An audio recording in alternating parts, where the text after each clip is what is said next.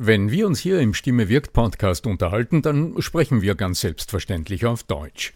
Wie geht's dir mit anderen Sprachen? Sprachenlernen ist heute so wichtig wie nie zuvor. Und deshalb freut es mich so sehr, dass die Sprachenlernplattform Bubble in den nächsten Wochen diesen Stimme wirkt Podcast unterstützen wird. Mit Bubble hast du Zugang zu 14 verschiedenen Lernsprachen. Du kannst Bubble am Handy über die Bubble App oder über die Desktop-Version nutzen. Du wirst von muttersprachlichen Experten trainiert und du trainierst deine Aussprache mit der Spracherkennungssoftware.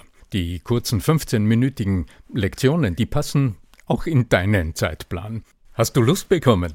Dann darf ich dich als Stimme wirkt Podcast-Hörer und Hörerin auf ein halbes Jahr Bubble einladen. Denn mit dem Code Stimme wirkt zahlen Hörerinnen für sechs Monate und erhalten zusätzliche weitere sechs Monate ihres neuen Bubble-Abos geschenkt. Du zahlst also für sechs Monate und lernst ein ganzes Jahr.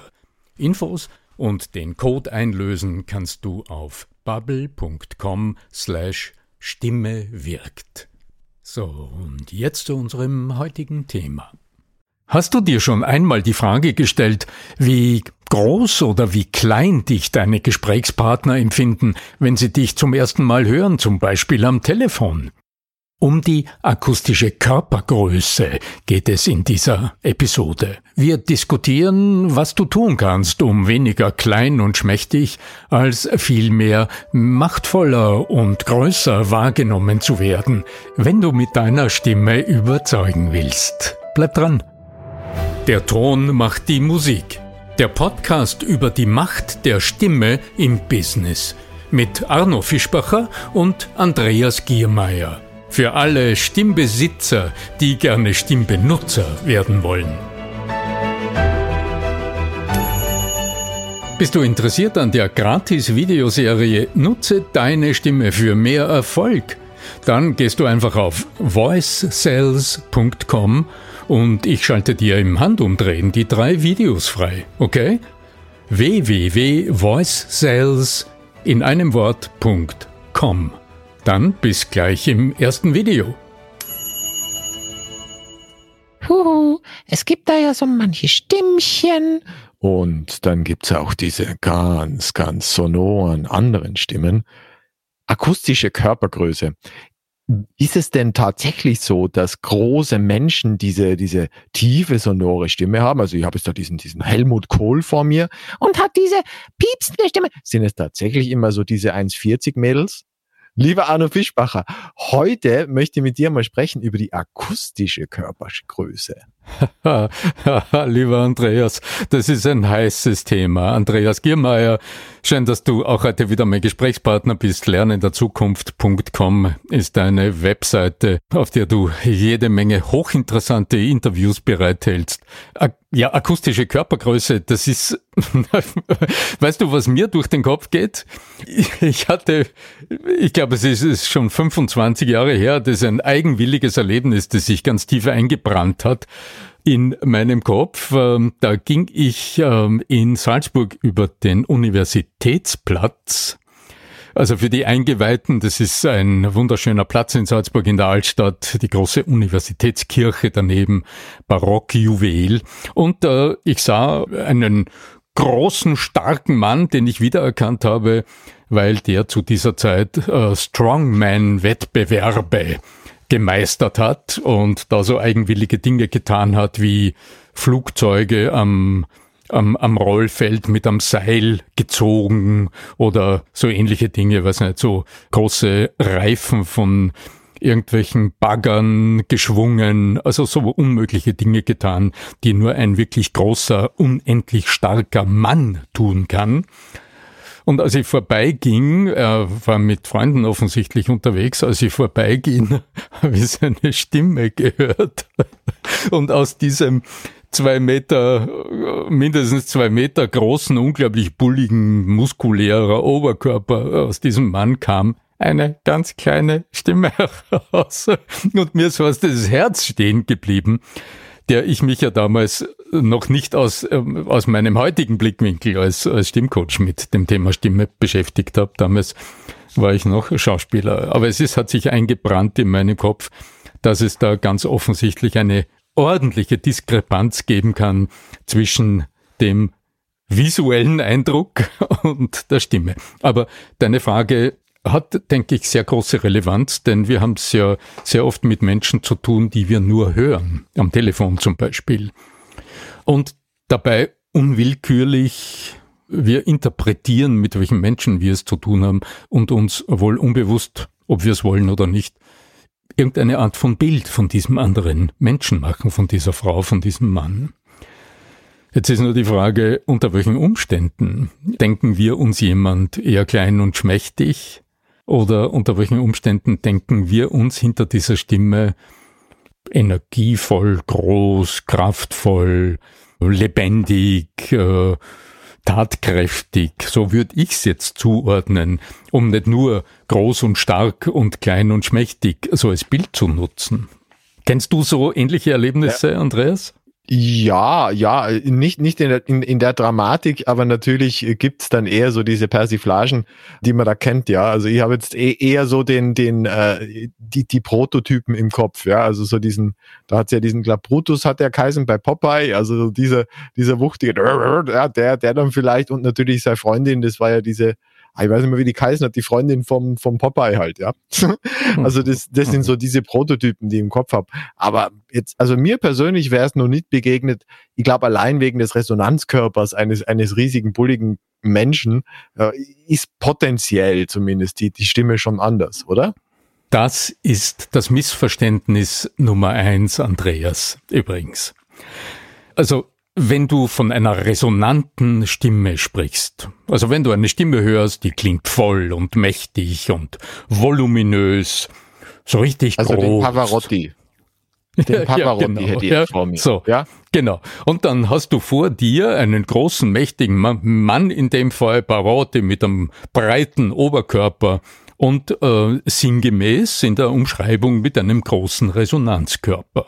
Wenn ich dann in Seminaren oft gefragt habe, naja, mit welchem Musikinstrument assoziiert ihr denn jetzt gerade diesen breiten Oberkörper, voluminösen Menschen? Dann höre ich, naja, so eine Bassgeige oder ein Cello. Kontrabass, ja, ja. Ein Kontrabass, ja, genau.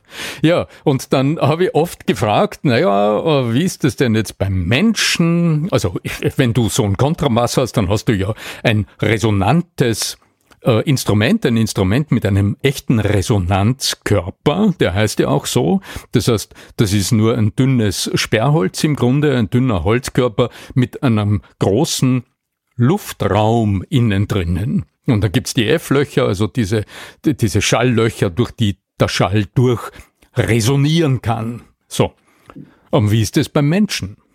Wie ist das beim Menschen? Wo ja. im Menschen sind denn jetzt in so einem durchschnittlichen Menschen, wo findest du wohl die luftgefüllten Hohlräume?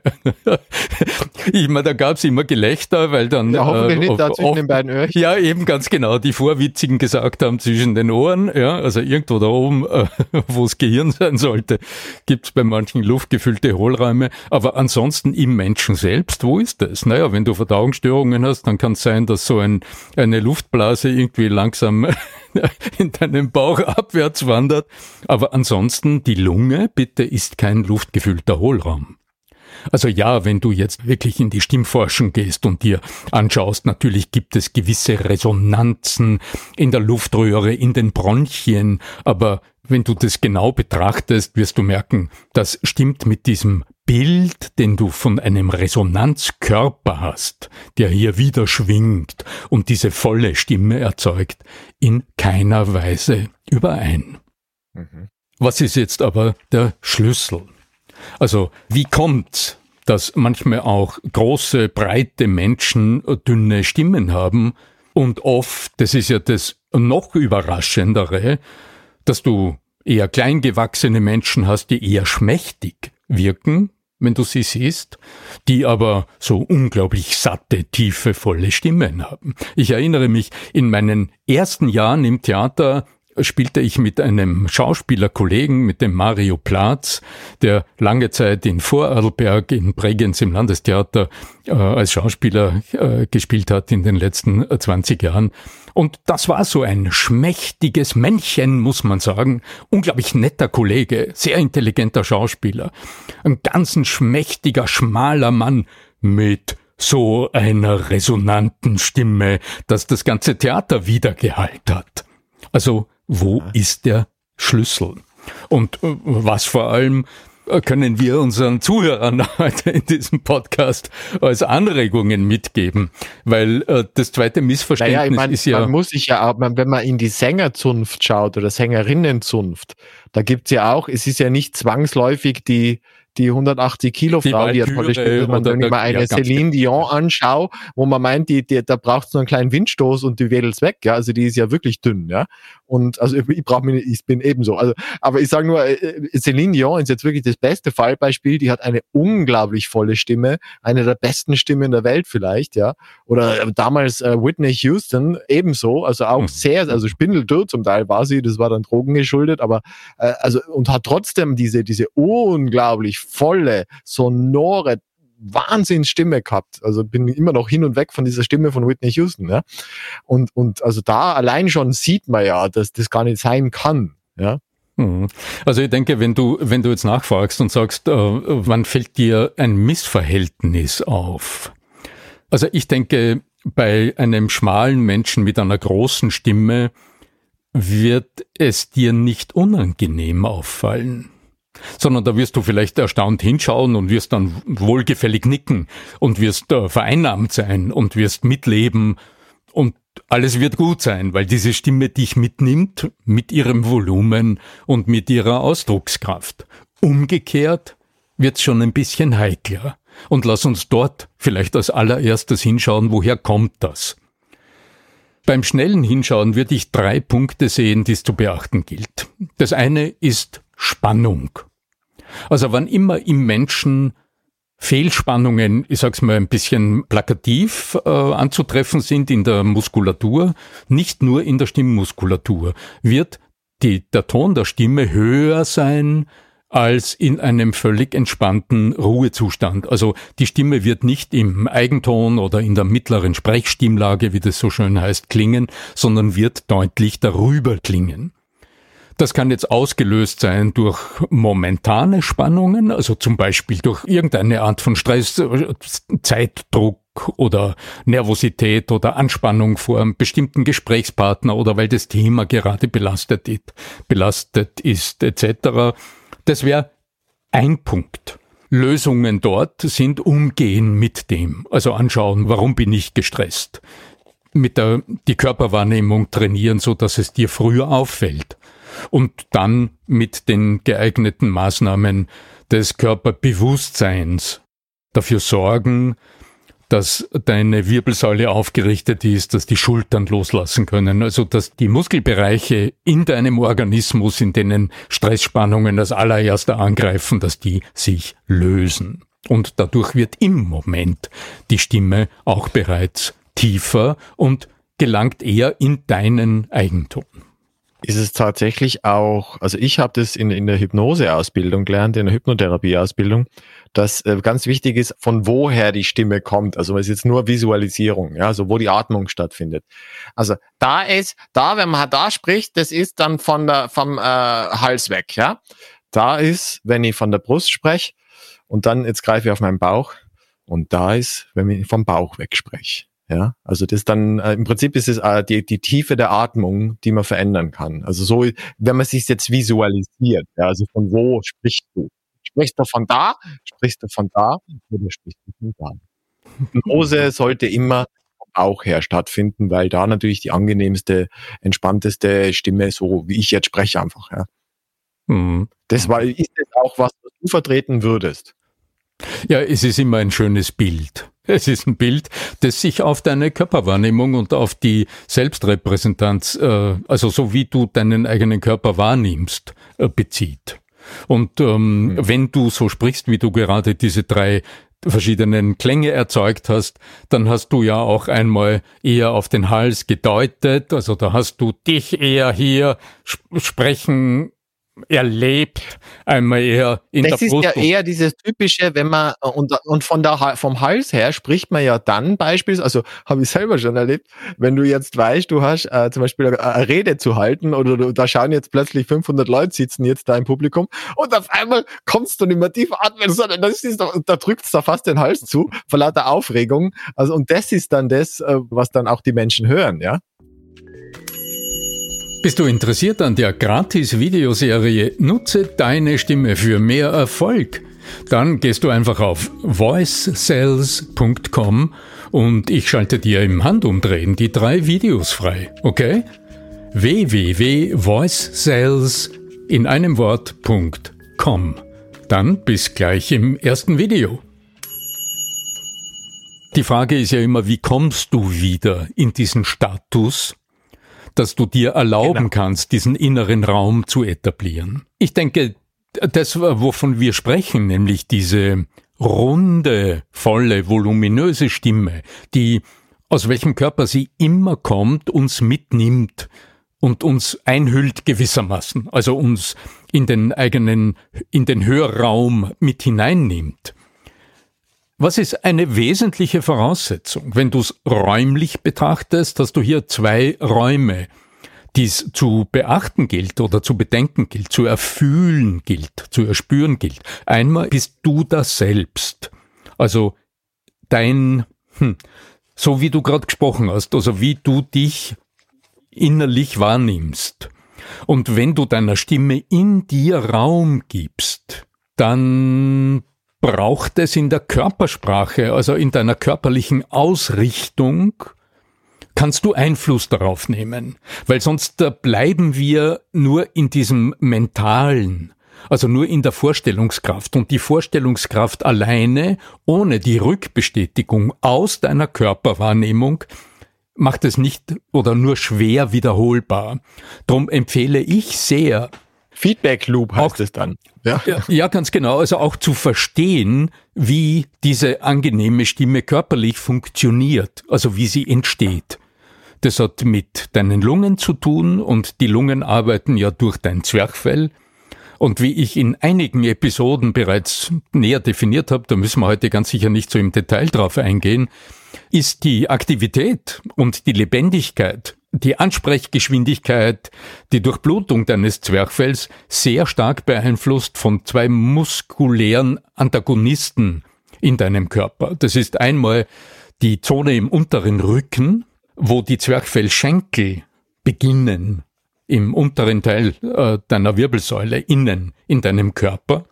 Das heißt also, wenn du in Balance sitzt, Stichwort Kutschersitz.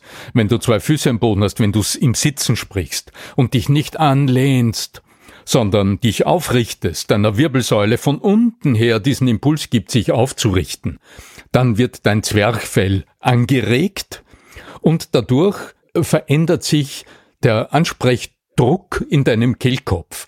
Und je weniger Druck die Luft nach oben gibt beim Sprechen, desto entspannter können deine Stimmlippen dort schwingen. Ergo, die Stimme wird tiefer und wird mehr ausschwingen und dadurch mehr Volumen bereithalten. Also dieses Stimmvolumen heißt ja, dass im Obertonspektrum, im Klangspektrum deiner Stimme, im tieferen Klangbereich du mehr Energie bereithältst also die tieferen Klangbereiche deiner Stimme mehr Energie nach außen transportieren. Vielleicht können wir in dem Zusammenhang auch äh, verlinken auf, du, wir, oder sagen noch einmal, was war der Link? Wir haben ja tatsächlich für tiefe Stimme einige Episoden gemacht gehabt. Das war arno-fischbacher.com slash slash tiefe Stimme. Genau so, ganz ja. genau. Da haben wir fünf Episoden verlinkt. Also wenn dich als Zuhörerin, als Zuhörer das Thema speziell interessiert, äh, wie überhaupt das Volumen deiner Stimme zustande kommt und was du alles tun kannst, damit deine Stimme entspannt und gleichzeitig energetisch, energievoll klingt, dann schaust du auf anno-fischbacher.com slash tiefe Stimme und dort findest du eine ganze Reihe von Episoden verlinkt. Ganz genau. Ja, also die Körperspannung und dieses Raumbewusstsein ist ein Element, wie du in dir selbst die Stimme erlebst und wie du diese körperliche Aufrichtung erlebst, die dir erlaubt, mehr Dynamik und mehr Energie bei einem entspannten Ton in die Stimme zu geben. Der komplementäre Aspekt, also der zweite Aspekt zu diesem Innenraum, ist der Raum, in dem deine Gesprächspartner oder Zuhörer sich befinden. Und eine Stimme, die nur für dich klingt, wird auch klein klingen. Und die ist da vielleicht tiefer, aber die wird nicht diese vereinnahmende Raumwirkung haben auf deine Zuhörer oder Gesprächspartner. Und hier kommt also der Aspekt des raumfüllenden oder echoorientierten Sprechens zu tragen. Also deine Vorstellung, wie groß der Raum ist, den deine Stimme souverän ausfüllen darf. Laut sprechen wäre das krasse Gegenteil von dem, worüber wir jetzt gerade sprechen. Aber wie groß ist denn in deiner Vorstellungskraft der Raum, in dem sich deine Stimme angenehm ausdehnen darf? Diese Frage kannst du dir stellen und die Technik dazu, die erfährst du auch in der einen oder anderen Episode. Ich verlinke es gerne in den Show Notes, damit du dort auch gut hinfindest. Nur als Andeutung, der dritte Aspekt, den ich sehe, damit wir einen Menschen, den wir nicht sehen, als mhm. groß im Sinne von bedeutsam oder wirkungsvoll erleben, ist die Vokaldehnung. Also das ist, wenn du jemanden sprechen hörst und die Vokale haben nur ganz wenig Zeit zu klingen, dann wirst du diesen Menschen als weniger mächtig erleben.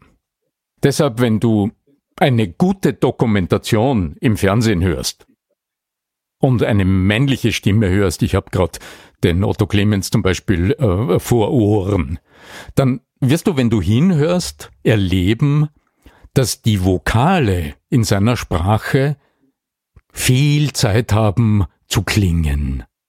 Und dadurch wiederum gewinnen wir automatisch, unbewusst, den Eindruck, hier hätten wir es mit einem großen, in Anführungszeichen, ich glaube, da geht es sogar weniger um die Körpergröße, obwohl wir das wahrscheinlich intuitiv mit annehmen, aber eher um die Wirksamkeit dieses Menschen geht, die wir da interpretieren.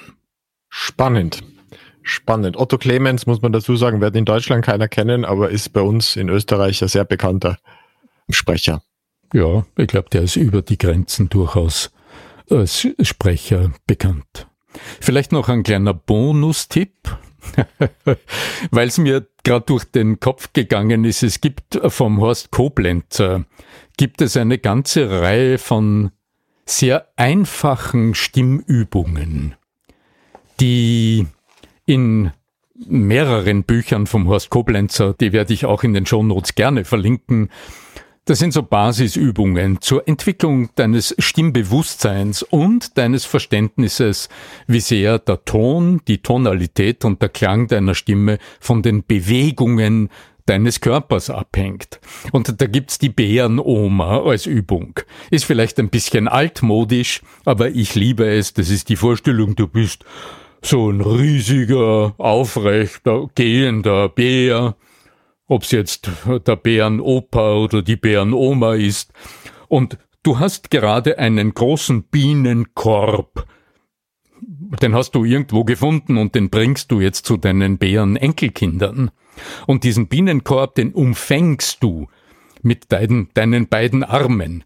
Die können sich vorne gar nicht berühren, weil der Binnenkorb so groß ist. Und du wirst dann bemerken, dass die Ellbogen ein bisschen nach außen gedreht sind. Und wenn du jetzt so watschelnd gehst, dann wirst du die Bärenoma imitieren und du wirst merken, es ist die Zwerchfell-Antagonistenzone in deinem Kreuz, in deinem unteren in deinem unteren Rücken ist jetzt dynamisch und dein Oberkörper ist groß und breit und der innere Raum in deinem Oberkörper ist geöffnet.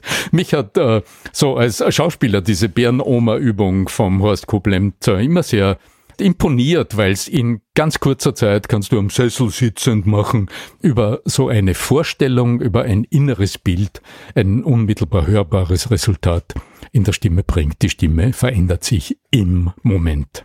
Und dann kannst du abchecken, welche Bewegungen sind es, die zu diesem voluminöseren Ton führen, ums im nächsten Meeting dann einzusetzen, um wirkungsvoller zu sprechen. Ja, wenn ihr zuhört und ihr habt vielleicht das eine oder andere Erlebnis, so wie ich es eingangs geschildert habe, mit einem großen Menschen mit kleiner Stimme, dann schreibt uns doch podcast at arno-fischbacher.com und das wäre auch eine wunderbare Adresse, um den einen oder anderen Wunsch zu deponieren, worüber wir denn in den nächsten Episoden für dich ganz besonders sprechen sollten. Ja, lieber Andreas, dann würde ich sagen. Alle Fragen geklärt. Jetzt können wir über uns hinaus wachsen, verbal und dann vielleicht auch tatsächlich in den Augen anderer Menschen, ja. Und beginnet natürlich, wir haben ja schon heute mehrfach darauf hingewiesen, im Innen. Ja. Hm. Im Innen, genau. Und wenn du zu den weniger großgewachsenen Menschen zählst, dann wünsche ich dir sehr viel Spaß, wenn du mit deiner Stimme einen ganz anderen Eindruck in deinen Gesprächspartnern am Telefon wächst. Und wenn du dann, wenn du sie das erste Mal lebendig triffst oder am Bildschirm triffst, wenn du dann ihre Überraschung im Gesicht stehen siehst. In diesem Sinne möge die Macht der Stimme mit euch sein. Euer Arno Fischbacher.